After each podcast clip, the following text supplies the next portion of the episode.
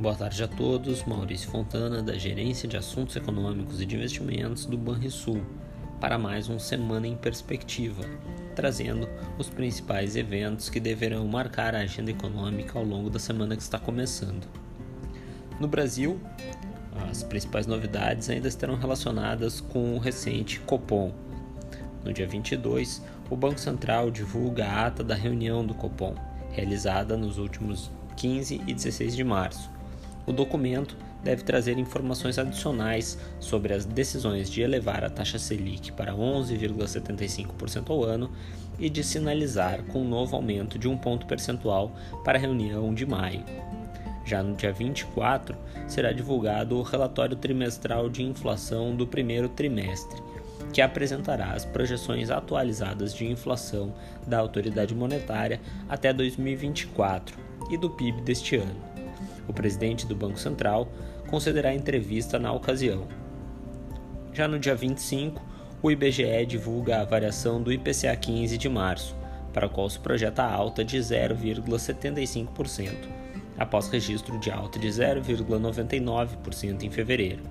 A desaceleração deverá decorrer de recuo no setor de serviços por conta da dissipação do reajuste anual das mensalidades escolares e um menor avanço dos gastos com recreação, em conjunto com uma variação negativa de combustíveis diante da retração do etanol.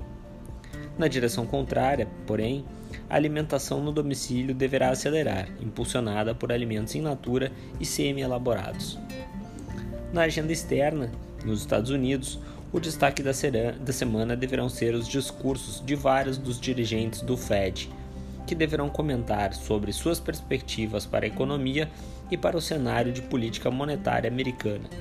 A agenda de discursos tem hoje teve Jerome Powell, presidente do Fed, amanhã Williams, do Fed de Nova York, além de Daly, do Fed de São Francisco, e Master, do Fed de Cleveland. Já no dia 23, Daly, novamente, do Fed de, Fran de São Francisco, e no dia 24, Bostic, do Fed de Atlanta. Já no dia 25, teremos novamente Daly, do Fed de São Francisco, e Williams, do Fed de Nova York. Na zona do euro, por sua vez, a atividade econômica de março será o destaque da agenda. No dia 24, teremos as preliminares do Índice de Gerentes de Compras da Indústria e do Setor de Serviços. A expectativa é de uma desaceleração da expansão, 56 pontos para o PMI da indústria e 54,2 pontos para o PMI do setor de serviços, sendo que as marcas anteriores foram de 58,2 e 55,5 pontos, respectivamente.